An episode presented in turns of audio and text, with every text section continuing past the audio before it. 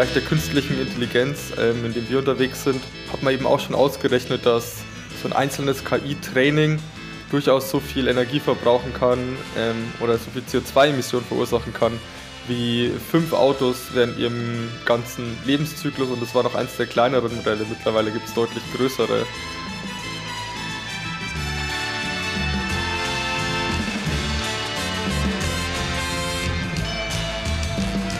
Ja, herzlich willkommen zu Digital Sense Maker. Bei diesem Podcast geht es um den Sinn und auch den Unsinn hinter der Digitalisierung. Und heute geht es um das Thema Energie, das Thema Strom. 130 Milliarden sind es, äh, sagt der Bundesverband der Energie- und Wasserwirtschaft. Also 130 Milliarden Kilowattstunden verbrauchen wir Strom in den Haushalten in Deutschland. Der größte Anteil, 28 Prozent, fließen in den Betrieb von Computern, äh, Fernsehern, Spielkonsolen oder ähnlichen Geräten.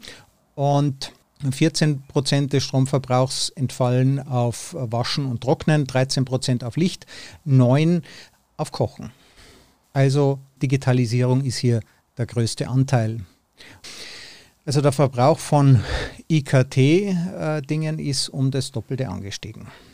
Und dem steht bislang kein entsprechender positiver Effekt, Effekt durch die Nutzung von Informations- und Kommunikationstechnologie äh, entgegen, schreibt zumindest Bayern Innovativ.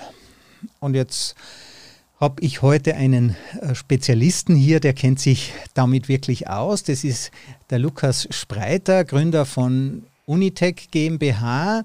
Da geht es um KI und Nachhaltigkeit und er ist im Bundesverband, im KI-Bundesverband Leiter der Arbeitsgruppe für Nachhaltigkeit. Lukas, herzlich willkommen.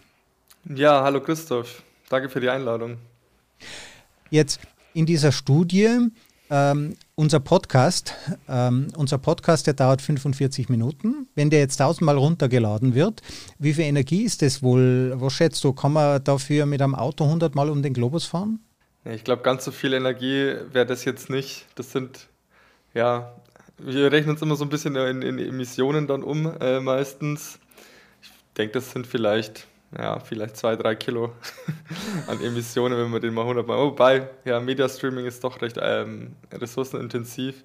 Ich war auch mal in einem, in einem Call, wo dann empfohlen wurde, dass man, wenn man schon Musik hört, man äh, doch bitte keine YouTube-Videos streamen soll, um Energie zu sparen. Aber das sind wahrscheinlich nur die kleinen Dinge. Die großen Fische sind woanders zu holen. In dieser Studie, da hat man jetzt, ähm, die ich vorhin vorgelesen habe, ähm, da hat man äh, alle digitalen Dinge zusammengeschmissen, also Computer und Telefon und Haushaltscomputerspiele äh, ähm, äh, und, und, Konsolen und TV. Ähm, also kein Wunder, äh, dass das äh, äh, am meisten ausmacht, weil die anderen hat man aufgedröselt in viele Einzelbereiche. Jetzt ist die Kritik am Stromverbrauch durch die IT, ist das das übliche Schlechtrechnen von neuen Techniken, die man nicht versteht oder, oder muss man das ernst nehmen? Ja, also man muss es durchaus ernst nehmen, weil ich meine, je später man sich dessen bewusst wird, desto schlimmer wird es. Und ich glaube, mit neuen Technologien, bei Blockchain hat man es ja ziemlich stark gesehen, ist der Energieverbrauch einfach kann extrem hoch sein.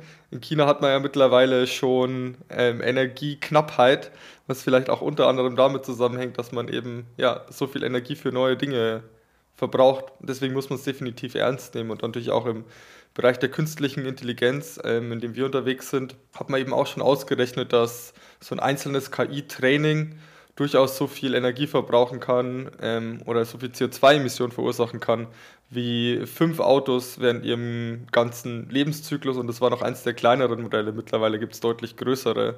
Also man muss es schon ernst nehmen, es, aber wenn man es im Gesamtvergleich, ist natürlich immer die Frage, mit was vergleicht man es. Wenn man es da wieder vergleicht, ist noch ein kleiner Teil, aber die Tendenz ist eben steigend. Also wenn man eine KI trainiert, das heißt, man gibt ihr 30.000 Hundefotos und 30.000 Katzenfotos und schreibt noch dazu, was ist Hund und Katze und am Ende kann diese KI äh, Hund und Katze unterscheiden. Sind es die einzigen Anwendungsfälle oder was macht man dann eigentlich damit? Ja, also KI ist natürlich als Basistechnologie für alles Mögliche einsetzbar, von Hunde-Katzen-Fotos bis Sprache verstehen bis Verbräuche vorhersagen. Die relevantesten Felder im Energieverbrauch, würde ich mal sagen, sind eben diese neuen sehr großen Modelle. Dabei handelt es sich meistens eben um Sprachmodelle, sowas wie GPT-3 kam jetzt raus oder Wudao ähm, aus China. Ähm, die haben eben den größten Energieverbrauch, weil die ja einfach so groß sind. Die haben mehrere Billionen Parameter, die trainiert werden müssen. Und die ja, verarbeiten mehrere Millionen Terabyte an Daten und das eben ja, ein paar Millionen Malen im Training und sind deswegen sehr energieintensiv. Wenn man das jetzt einmal trainiert hat, ähm, also ist das so wie bei mir, ich möchte jetzt gerne meinen Bauch loswerden, das heißt, ich muss jeden Tag trainieren? Nee, also es ist so, dass man, ja, das Modell muss man eben einmal trainieren, das kann aber im Zweifel, können so Modelltrainings, ja, je nachdem auf welcher Hardware man es macht, das kann auch Monate dauern, bis sozusagen ein Modell dann trainiert ist, aber dann, wenn es fertig trainiert ist, ist es dann eigentlich auch fertig, dann kann man es auch, ja, benutzen und muss nichts mehr machen. Ähm, und da ist sozusagen der größte Batzen des Energieverbrauchs geht es eigentlich auf Training. Was man bisher aber auch noch nie so wirklich betrachtet hat, ist die sogenannte Inferenz, also die äh, tatsächliche Nutzung des Modells dann. Und da kommt es natürlich darauf an, wie viele Leute das äh, dann wieder benutzen. Aber wenn man sich jetzt vorstellt, dass so ein Modell ja, von jedem Handy benutzt wird auf der Welt, dann können da natürlich auch wieder ziemlich äh, viele ja, Energieressourcen anfallen. Aber gibt es, also, glaube ich, noch keine Studien dazu. Also einerseits muss man sie trainieren, andererseits ist der konkrete Nutzen verbraucht dann viel, viel weniger Strom, aber nicht gar keinen Strom. Also Siri ist ja ein Beispiel für so eine KI, die wir alle kennen, oder Alexa. Das Ding wird einmal trainiert äh, und dann kann es eben Sprachen verstehen und nach einem Jahr muss man dann sagen, gut, jetzt brauchen wir eine neue Version, dann muss man es wieder trainieren, aber im günstigsten Fall ist es dazwischen milliardenfach genutzt worden. Für Suche zum Beispiel. Zum Beispiel, ja. Aber auch die Suche verbraucht natürlich Energie. Und ja, das müsste man nochmal genauer betrachten, wie viel es dann wirklich ist. Aber dadurch, dass es ja Millionen von Menschen benutzen, ist auch hier, ähnlich wie dann zum Beispiel bei Netflix beim Streaming, auch hier kann, sich eben der Energieverbrauch ziemlich zusammen summieren. Also ähm, ich habe mal gelesen, eine Google-Suche verbraucht so viel Strom, wie es brauchen würde, um eine Tasse Tee heiß zu machen. Ja, das ist wahrscheinlich ein sehr anschaulicher Wert, aber das ist, sieht man, dass es schon recht viel ist eigentlich auch. Man merkt es natürlich nicht, man klickt einfach nur drauf, gibt was ein und in Sekundenschnelle ist es da, aber was eigentlich im Hintergrund für eine riesige Infrastruktur an Servern steht, die alle irgendwie gekühlt werden müssen, die Strom verbrauchen, die sieht man eben nicht, die ist ja weit weg. Ja, und es ist auch eine Frage des äh, Nutzens. Was habe ich davon? Ähm, die Frage stellt sich, Worauf würdest du eher äh, verzichten, auf Tee oder Google? In dem Fall auf Tee. Ich bin nicht so der Teetrinker, trinke dann lieber den Kaffee, aber auch der braucht natürlich Energie. also das, ähm, das Warmmachen, muss man ja sagen, ist die dümmste Art und Weise, Strom einzusetzen. Oder? Strom mhm. hat eigentlich ein hohes Intelligenzpotenzial. Man kann damit autonome Autos fahren lassen, die dann weniger Unfälle bauen, also Menschenleben retten. Äh, man kann das zum Telefonieren verwenden, um Beziehungen zu pflegen über äh, Tausende von Kilometern. Und man kann sozusagen aus diesem potenziell hoch, aus dieser potenziell hochintelligenten Energiequelle, mit einem Feuerzeug geht es nämlich nicht, mit dem kannst du nur heiß machen ja, mit Gas äh, beispielsweise, und dann verwendet man zum Kochen. Also eigentlich die pure Energieverschwendung, oder? Ja, das stimmt, aber man muss sich dann auch wieder vergegenwärtigen, wenn man jetzt zum Beispiel das Internet nutzt, dann greift man natürlich auf einen Server im Internet zu. Und die großen Datencenter, die funktionieren ungefähr so, dass da halt Hochleistungsrechner stehen, die Wärme erzeugen bei ihrer Benutzung. Das heißt, sie müssen wieder gekühlt werden. Und wie man das typischerweise macht, ist, dass man die einfach in einen großen Kühlschrank mehr oder weniger stellt, was dann das Rechenzentrum ist, damit die eben kühl bleiben. Wo man sich auch fragt, ist das denn die beste Art und Weise, Strom zu nutzen? Also man kann es auch besser machen, zum Beispiel, indem man die Abwärme dann wieder nutzt und zum Beispiel ins Wärmenetz wieder zurückspeist. Gibt es auch schon ja, Unternehmen, die das machen. Aber der Way to go aktuell ist immer noch, wir stellen riesige Computer in Kühlschränke, damit die einfach kühl genug bleiben, ähm, um die benutzen zu können. Oder man stellt sie eben nach Alaska oder Island, weil dort ist von vornherein kalt. Das ist ein bisschen besser, wenn man das Ganze dann noch damit verbindet, dass man die aus ja, regenerativem Strom benutzt, um die zu betreiben, dann sieht die Energiebilanz schon wieder ein bisschen besser aus. Was man dann aber nicht vergessen darf, und das machen auch wieder viele, die sagen immer, okay, wenn wir jetzt unsere Rechenzentren nur mit grünem Strom betreiben, dann ist ja alles fein so. Dann schiebt man sozusagen die Debatte weg zu den Energieanbietern.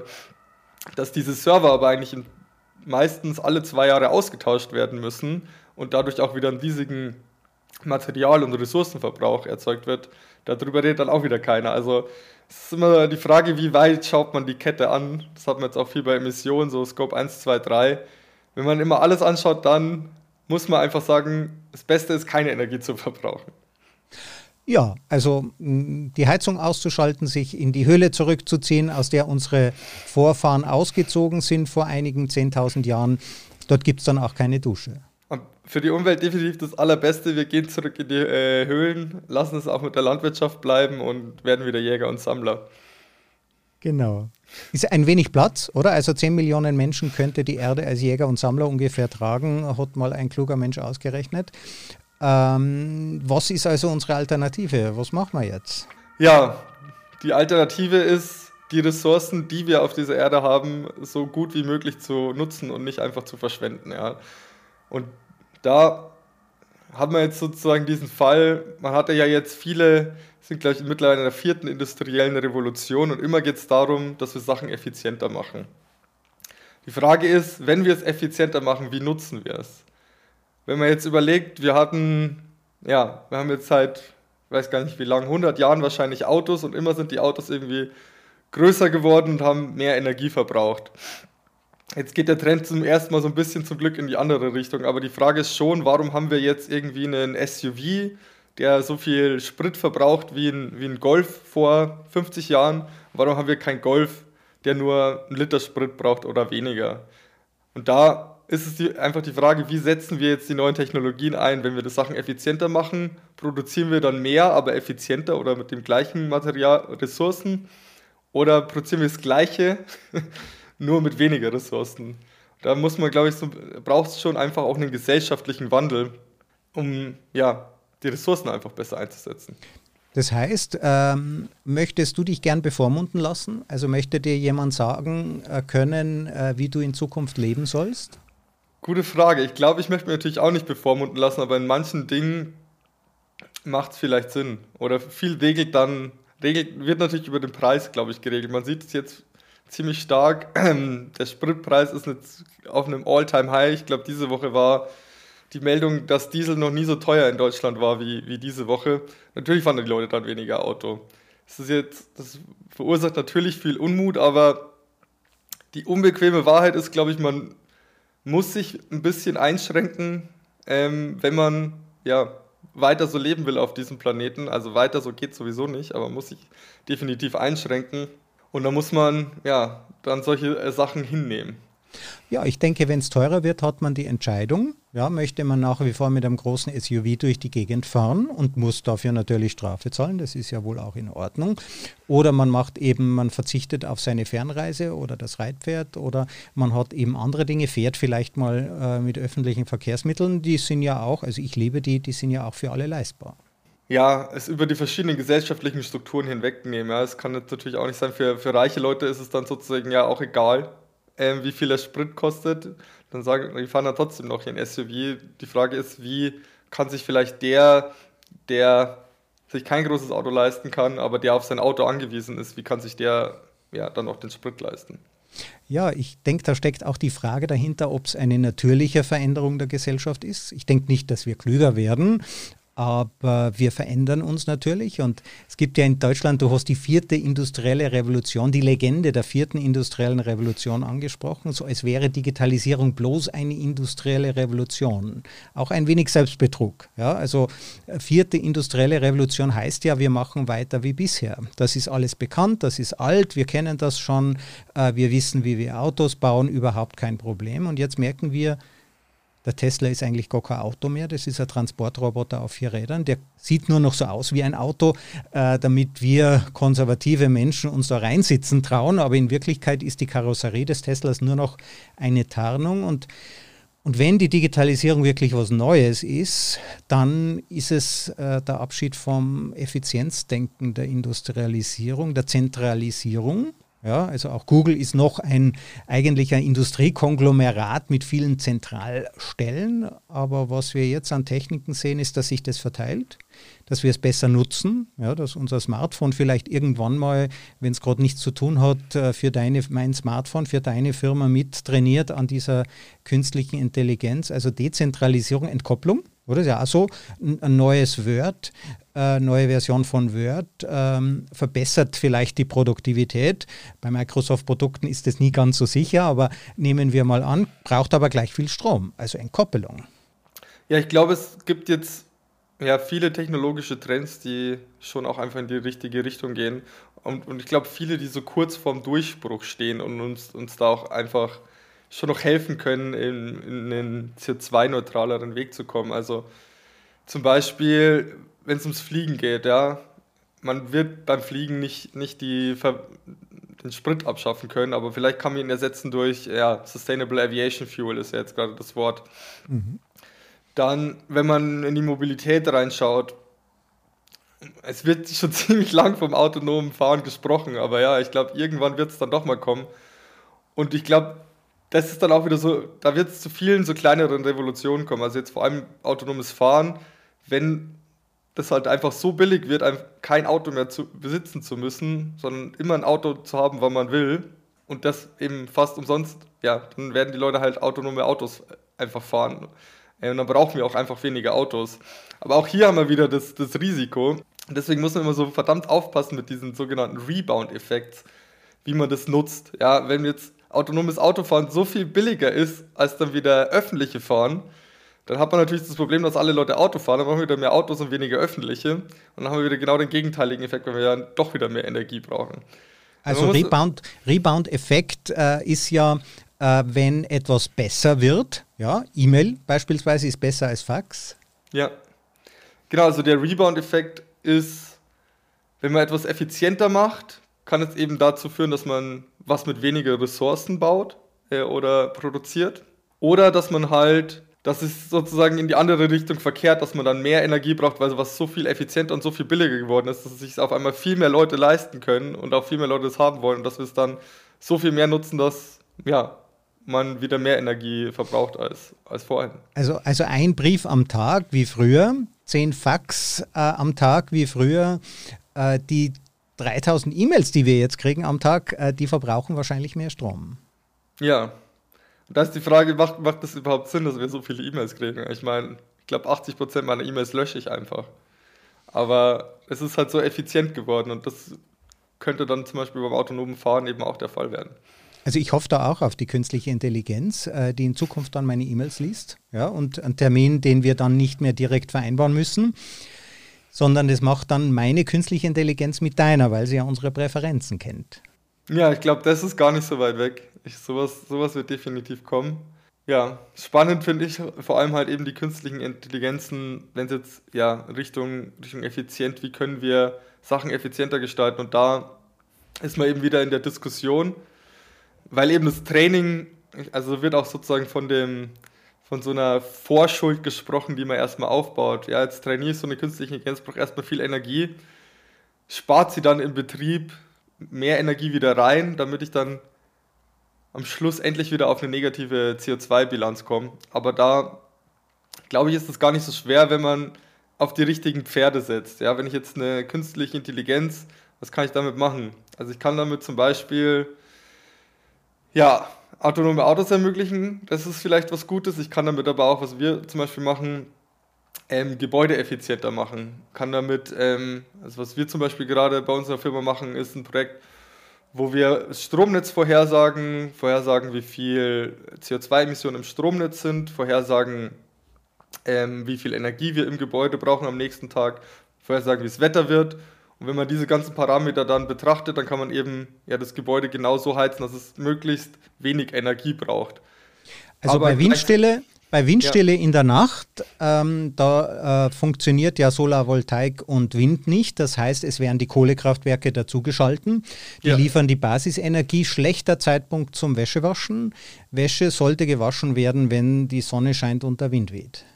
Ja, genau. Und das sind Sachen, die würden ja auch niemanden wirklich stören. Ne? Also wenn jetzt das Gebäude Jetzt ist gerade wieder Winter geworden zum Beispiel. Bei uns im Büro ist immer entweder zu heiß oder zu kalt. Ich drehe den ganzen Tag am Thermostat rum und ich frage mich immer, ja, wieso habe ich jetzt hier keine intelligente Lösung? Es gibt schon smarte Thermostate, wenn ich das noch weiter denke und mir überlege, wann heizt das Gebäude das Wasser? Muss das irgendwie da passieren?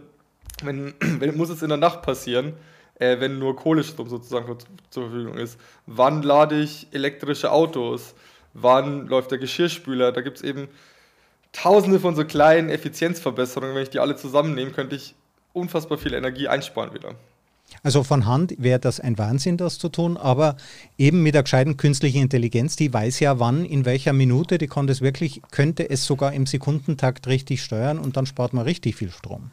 Genau richtig und die kann auch vorhersagen, dass draußen das Wetter in einer Stunde viel heißer wird. Also kann ich auch früher aufhören zu heizen oder früher anfangen zu kühlen, um die Temperatur ein bisschen konstanter zu halten und nicht immer so Spitzen ähm, im Gebäude ausgleichen zu müssen. Also da sind noch ziemlich viele Effizienzen, sage ich mal, verborgen. Also je besser die künstliche Intelligenz irgendwann einmal das Wetter vorhersagt, die meteorologische künstliche Intelligenz, die halt, weiß ich nicht, alle zwei Monate trainiert werden muss, weil sich im Basisset äh, etwas ändert, aber dann halt tausende von Prognosen am Tag macht, die so gut sind, äh, dass man wirklich effizient heizen und steuern kann. Ja, genau richtig. Und da gibt es, das kann man natürlich auch noch dann weiterdenken und auf Industrieprozesse anwenden. Ja, ich kann jetzt auch schweißen, wenn halt gerade viel erneuerbare, erneuerbare Energie da ist. Und das macht auch Sinn vom ähm, Energienetz her selbst, weil auch da gibt es immer eben diese Spitzen und die müssen ja weg. Also Strom verpufft nicht einfach irgendwie, sondern den Strom, den ich produziere, muss ich auch verbrauchen. Und teilweise gibt es da mittlerweile schon sozusagen negative Preise oder man wird dafür bezahlt, wenn man Strom aus dem Netz rausnimmt. Was heißt das? Ja, man kann sozusagen Reservekapazitäten fürs Stromnetz bereitstellen. Da schließt man eben Verträge mit ähm, ja, den Stromanbietern. Ähm, und da muss man eben sozusagen eine, gewissen, eine gewisse Last anbieten zu Zeiten, wenn die die eben brauchen. Das könnte dann heißen, hm, keine Ahnung, ich schalte meinen Stahlofen eben genau dann zu dieser Zeit an, wenn eben Strom aus dem Netz muss. Und dann werde ich aber dafür bezahlt, dass ich den Strom ähm, aus dem Netz rausnehme, weil ich damit das Stromnetz stabilisiere. Also Stromnetz, wenn da Überlastung drin ist, wenn der Strom nicht gebraucht wird, dann muss man eben Windkraftwerke abschalten, obwohl die gerade Wind hätten und das wird so vermieden. Genau, also es passiert tatsächlich auch. Äh, in Deutschland, glaube ich, weiß wir haben, glaube mal 200 Millionen 2019 dafür bezahlt, dass Windkraftwerke stillstehen.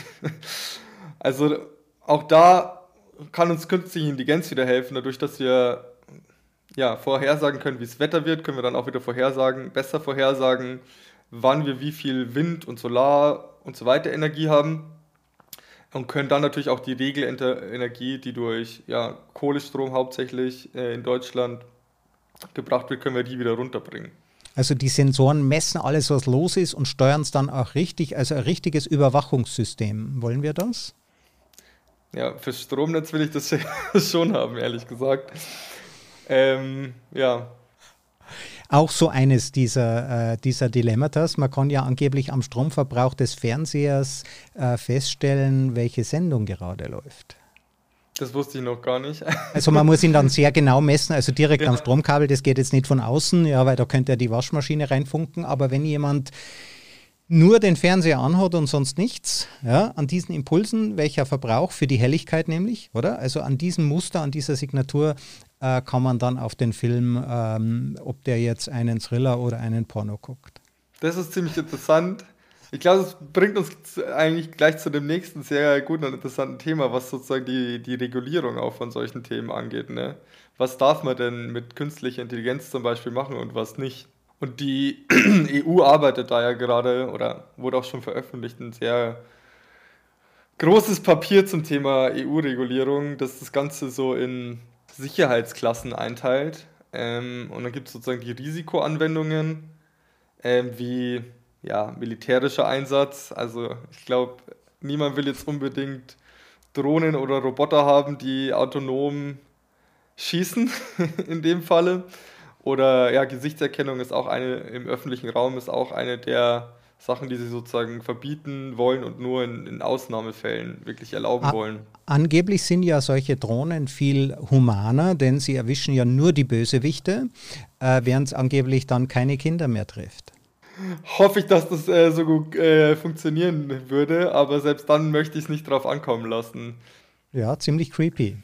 Ja, das Problem ist, man, es gibt keine künstliche Intelligenz mit 100% Genauigkeit. Ja, das gibt es einfach nicht. Das ist unerreichbar. Einfach allein deswegen, weil, also das ist immer so ein bisschen eine Fehlannahme, auch in der EU-Regulierung sieht man das, ist, dass man glaubt, man kann KI aus irgendeinem Grund so viel besser machen als den Menschen selbst. Der Mensch ist ja, ja, also KI wird auf von Menschen erzeugten Daten trainiert. Ähm, da ist halt die Frage, wie soll, wie soll die KI so viel besser sein als der Mensch? Das also KI macht die gleichen Fehler wie der Mensch, nur viel schneller. Im Prinzip ein bisschen drastisch formuliert, aber klar. Also man hat es ja gesehen, zum Beispiel bei, was, was viel in der Kritik war, war, ähm, ich glaube, Amazon hatte das, die hatten so ein KI-System, das ähm, Bewerbungen gelesen hat und dann halt bewertet hat, ob die Leute in die nächste Runde kommen oder nicht. Und das hatte halt ziemlich starken Bias dafür, dass es ja, weiße Männer äh, besser rated als alle anderen, besser als Frauen und ja, das Problem war, war dass. Ja, halt was spricht denn da dagegen? Das ist der natürliche Lauf der Welt. Ja, aber das ist halt das Ding, ja. Also die Recruiter machen das halt genau so. Und deswegen hat die KI das gelernt, dass die bessere Profile sind als andere. Das heißt, man muss wirklich in diese Trainingsdaten dann reinschauen und schauen, wie man sowas, wie man eben diesen Bias rauskriegt. Und das ist kann ziemlich schwierig sein. Also diese Vorurteile, die, äh, weiß nicht, ob du das Beispiel kennst, ähm, Kalifornien macht die Haftprüfung nicht mehr durch unterzuckerte rassistische Richter, sondern da gibt es jetzt wirklich eine künstliche Intelligenz. Und diese künstliche Intelligenz hat natürlich die rassistischen Urteile der letzten 20 Jahre als Basis. Wo liegt dann der Anknüpfungspunkt? Muss man die Algorithmen besser machen oder die Daten? Beides. Aber man muss mit den Daten definitiv anfangen, ja. Also wenn ich jetzt halt einfach nur die rassistischen Urteile der letzten 20 Jahre nehme und mich dann nachher wundere, dass die KI genau die gleichen Entscheidungen trifft, ja, dann findet den Fehler, ist ja wohl irgendwie klar. Wenn ich dir nur die Sachen beibringe, so lernt zum, sie lernt halt so ein bisschen wie der Mensch und deswegen lernt sie auch ja, die Vorurteile, die man dann hat. Deswegen muss man natürlich auf der einen Seite die Daten äh, cleanen und auf der anderen Seite muss man aber auch Prozesse finden, nachgelagerte Schritte finden, ähm, um das dann wieder ja, zu überprüfen. Da geht es dann so ein bisschen in diese Richtung Explainable AI, dass man die Entscheidungen der KI auch wieder nachvollziehen kann und auch wissen kann, okay, aufgrund welcher Merkmale hat die das jetzt so entschieden. Ja, und das ist ja gar nicht so leicht. Also nachzuvollziehen, warum hat die KI eigentlich etwas entschieden, weil wir ja gar nicht wirklich verstehen, wie sie lernt. Einerseits ja, auf anderer Seite gibt es da jetzt mittlerweile, und es ist jetzt auch ein sehr, sehr aktiver Forschungsbestand, da gibt es Ansätze. Also wir haben zum Beispiel ähm, letztes Jahr ein Projekt gemacht über Corona-Patienten. Und vor allem im medizinischen Bereich ist es ja extrem wichtig zu wissen, aufgrund welcher Entscheidung hat jetzt die künstliche Intelligenz gesagt, der hat die oder die Krankheit. Und da gibt es dann schon ähm, ja, spezielle Frameworks mittlerweile, die man anwenden kann, die dann sagen, okay, diese fünf Merkmale haben sozusagen so und so viel zur Entscheidung beigetragen und äh, die waren jetzt eher weniger wichtig. Aber klar ist, ja, je größer sozusagen solche Netzwerke werden, ähm, desto mehr Blackbox werden die auch. Dann kann man nicht mehr wirklich reinschauen, wenn man da jetzt äh, wie bei GPT-3 oder so Milliarden an, Par an Parametern hat, dann ist es schwer nachzuvollziehen, warum die künstliche Intelligenz jetzt dieses oder jenes sagt, weil ja, weil es, nicht ja. mehr, weil es halt einfach ein Blackbox-System ist. ist. Ist, ist. ja auch der Clou an der Sache, wir können Systeme verstehen, wie der Newton verstanden hat, warum der Apfel nach unten fällt. Es waren einige wenige Parameter eines basisphysikalischen Gesetzes. Da hat auch nicht sehr viele Daten gebraucht. Wenn wir richtig komplexe Dinge verstehen wenn, wenn wir über das hinauskommen wollen, was wir als Menschen eben schon erreicht haben, dann braucht es halt einfach mehr Parameter und per Definition sprengt, also wenn wir Probleme lösen, die unsere kognitiven Fähigkeiten sprengen, dann ist natürlich auch die Erklärung nicht mehr wirklich nachvollziehbar. Ja, zumal wir auch nicht verstanden haben im Detail, wie unser Gehirn am Ende des Tages funktioniert oder warum jetzt eine Person diese oder jene Entscheidung wirklich trifft. Ich glaube, bei, bei vielen politischen Entscheidungen fragt man sich auch, warum haben sich die jetzt genau so entschieden und das kann einem dann auch niemand wirklich erklären. du meinst künstlich, äh, also das ist, äh, äh, was du damit sagen willst, in der äh, politischen Diskussion gibt es auch keine natürliche Intelligenz. Was ich sagen will, ist, glaube ich, einfach nur, dass man an künstliche Intelligenz hö viel höhere Maßstäbe ansetzt als an, als an den Mensch. Ja. Weil man einfach ja, erwartet, dass es das besser und richtiger macht. Ja, Aber es ist ja ein Mythos. richtiger entscheidet ja auch wieder der Mensch. Also es kann nicht nicht so viel besser sein als der Mensch. Eigentlich kann es überhaupt nicht besser sein als der Mensch. Also in Wirklichkeit reden wir ja von maschinellem Lernen, ja.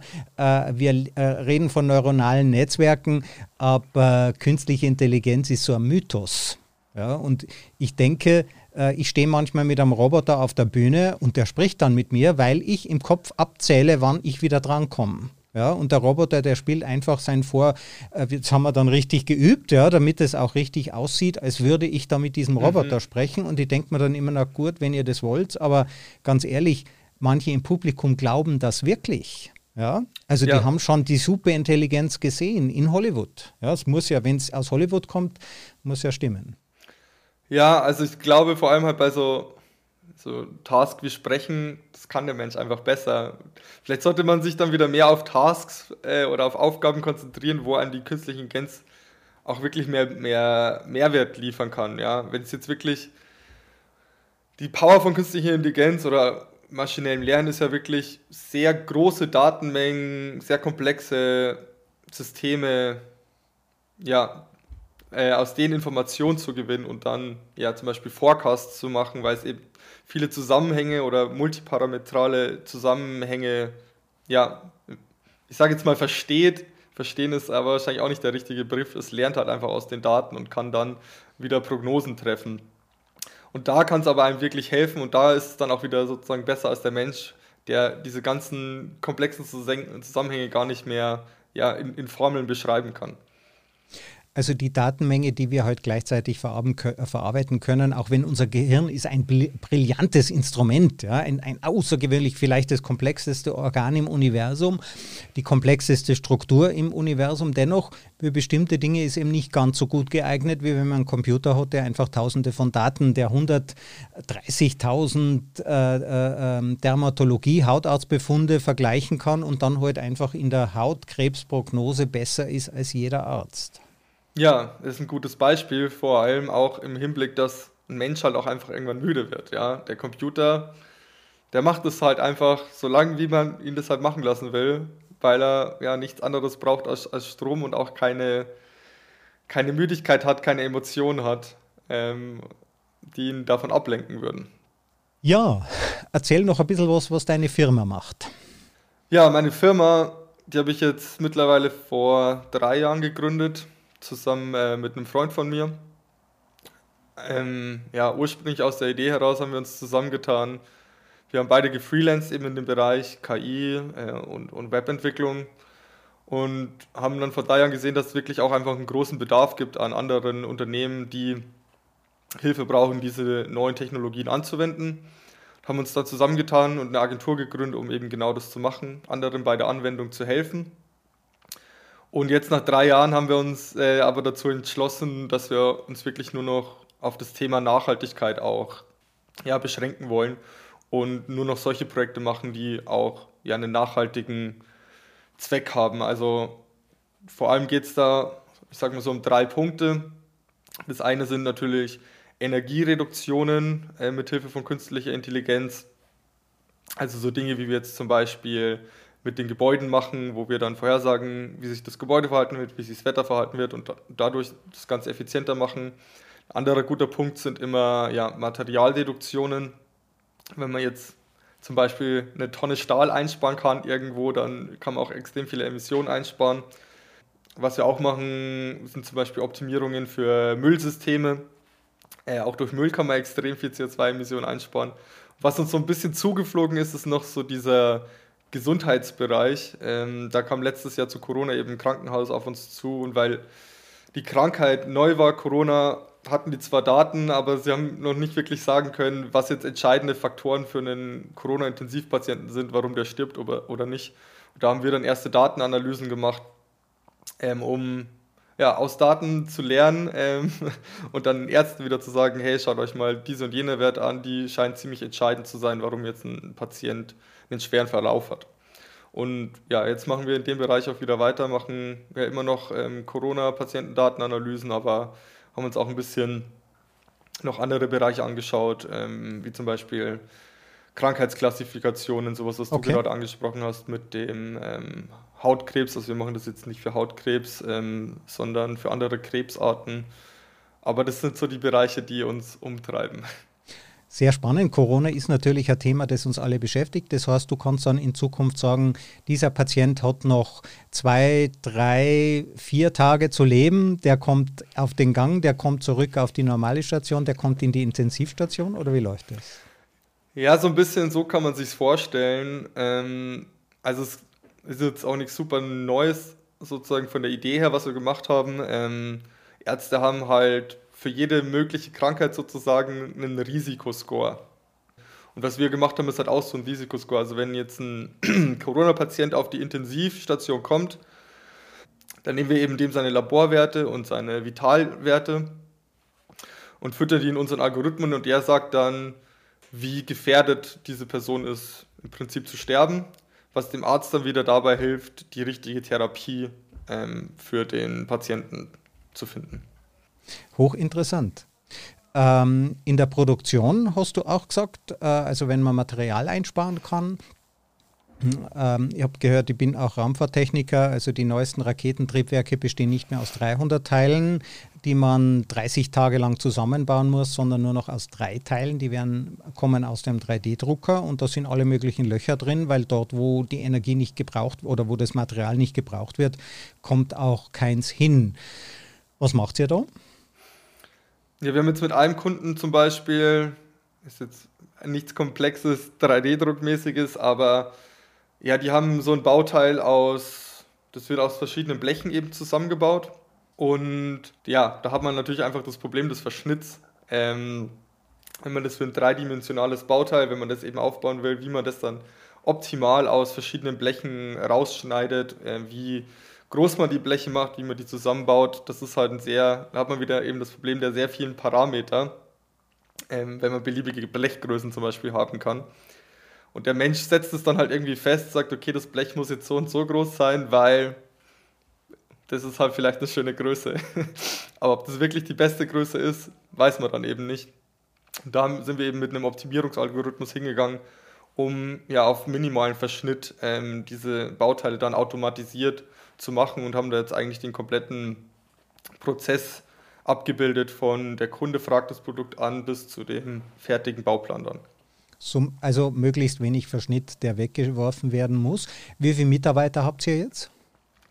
Wir haben mittlerweile ja, die zwei Gründer und acht andere Mitarbeiter ähm, ja, verteilt auf zwei Büros, eins hier in München und eins in Amsterdam äh, Mitarbeiter. Also Google hat ja seinen weltweit zweitgrößten, also den größten Standort außerhalb der USA in Zürich, direkt an der ETH. Die engagieren jede Woche 100 KI-Experten. Man könnte ja fast sagen, wenn man bei uns einen KI-Experten findet zum Einstellen, dann hat ihn Google nicht genommen. Das kannst du leider wirklich so sagen. Und das ist ein sehr großes Problem, also vor allem für so kleine Firmen wie uns. Weil du jetzt gerade KI-Experte ansprichst, wir haben letzte Woche einen eingestellten Data Scientist und es hat uns sage und schreibe drei Monate gekostet, einen zu finden, ähm, der dann halt, ich will jetzt nicht sagen gut genug, aber ja, der halt einfach gepasst hat in unsere Firma. Und das ist jetzt hier in München auch unfassbar schwer, weil eben so viele große Firmen kommen. Ähm, Google, Apple, Microsoft sind alle in München schon da. Die haben natürlich mit ihren unfassbar hohen Einstiegsgehältern die Leute vor der Nase wegschnappen. Aber was heißt das äh, für den Rest der deutschen Wirtschaft? Sind die Projekte, die anstehen, damit die Region wettbewerbsfähig bleibt, sind die überhaupt zu bewältigen? Gute Frage. Also ich glaube. Nächste Frage. also das ist, es ist ein sehr, sehr wichtiger Punkt, ähm, der mir auch immer ziemlich wichtig ist. Es ist wirklich die Wettbewerbsfähigkeit Europas ähm, im internationalen Vergleich, vor allem natürlich im KI-Bereich. Weil ja die großen Entwicklungen kommen wirklich aus USA und China, was eben unter anderem der Punkt ist, dass die einfach die Ressourcen haben und Gehälter zahlen, die Leute dann dahin gehen. Es gibt glücklicherweise auch wirklich viel Talent. Ähm, ich glaube, es reicht auch für alle.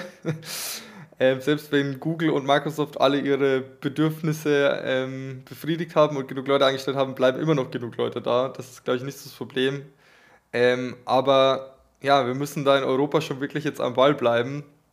Und im KI-Verband versuchen wir das wirklich maximal zu pushen, haben jetzt auch eine neue Initiative gestartet, die heißt äh, Lean oder Large European AI Models, wo wir sagen, okay, in Europa müssen wir souverän werden, wenn wir nicht in Zukunft nur noch irgendwelche Modelle aus China und USA benutzen wollen, von denen wir aber dann nicht wissen, ob sie unseren ethischen Standards in Europa genügen. Und hier haben wir eine Initiative gestartet, wo wir eben auch solche Modelle entwickeln ähm, angefangen mit Sprachmodellen. Das Ganze nennt sich, äh, ist zum Beispiel eines der Projekte, die gerade laufen, OpenGPTX, wo man eben so sowas wie GPT-3 auch entwickeln will, aber als europäisches Modell, wo man sich auch sicher gehen kann, okay, das entspricht den europäischen ethischen Werten, die wir hier immer sehr hoch setzen. Bei meinem letzten China-Aufenthalt hat mir ein chinesischer Kollege ein Modell gezeigt, das wurde trainiert an 600 Millionen Personendaten, medizinischen Daten. Das sind nämlich jene 600 Millionen Chinesen, die im Internet sind, die anderen sind digital nicht erfasst. Das ist das eine. Und das andere ist, also ähm, sagen wir so, um das in Europa, also ich gebe meine Daten immer frei, ich halte es für unmoralisch, äh, äh, meine Daten zurückzuhalten, weil sonst fehlen uns ja die Trainingsdaten. Können wir bei so einer Datenüberlegenheit, spielen da Gehälter überhaupt noch eine Rolle? Ich glaube, ja, Gehälter ist dann wirklich das Nachrangige in der Datenüberlegenheit. Das ist wirklich, das sprichst du sehr richtig an.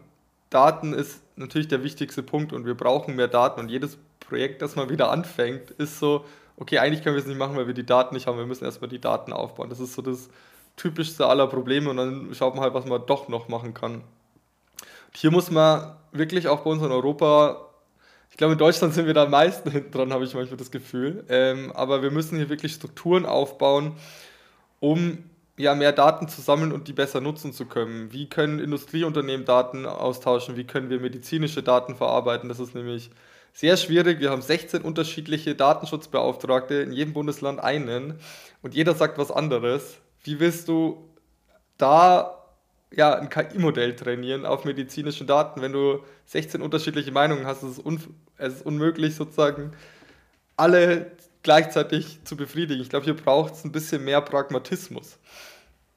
Also im Vergleich zu China war Deutschland vor 800 Jahren ein Entwicklungsland. Dort war die Hochkultur und da kommen wir halt jetzt wieder zurück, dann sind wir halt ein Entwicklungsland. Ist das ein Problem?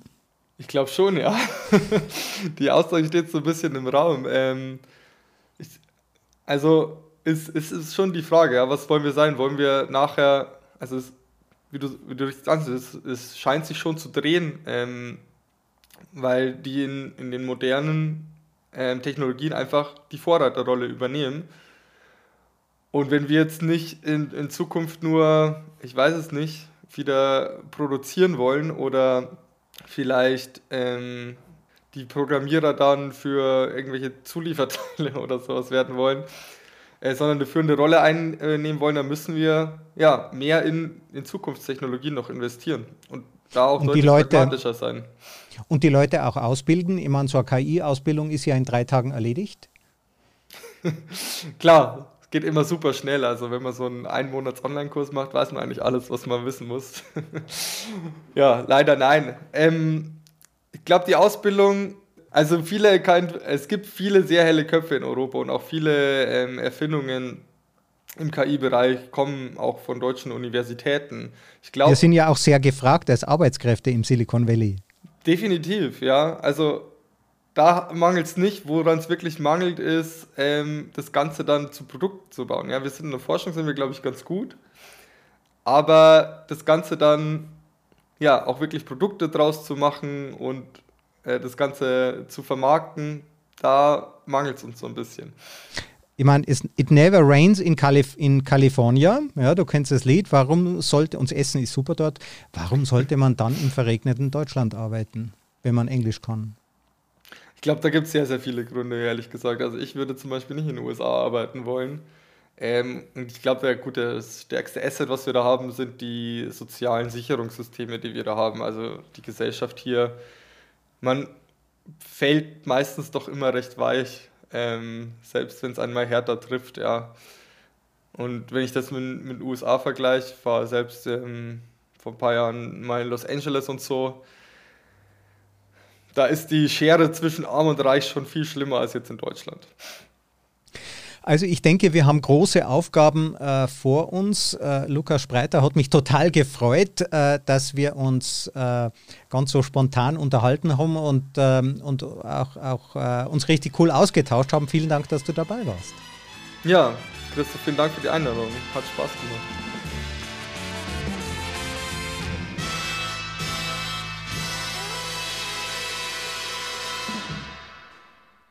Diese Folge wurde präsentiert von auf Wellenlänge. Www.aufwellenlänge.de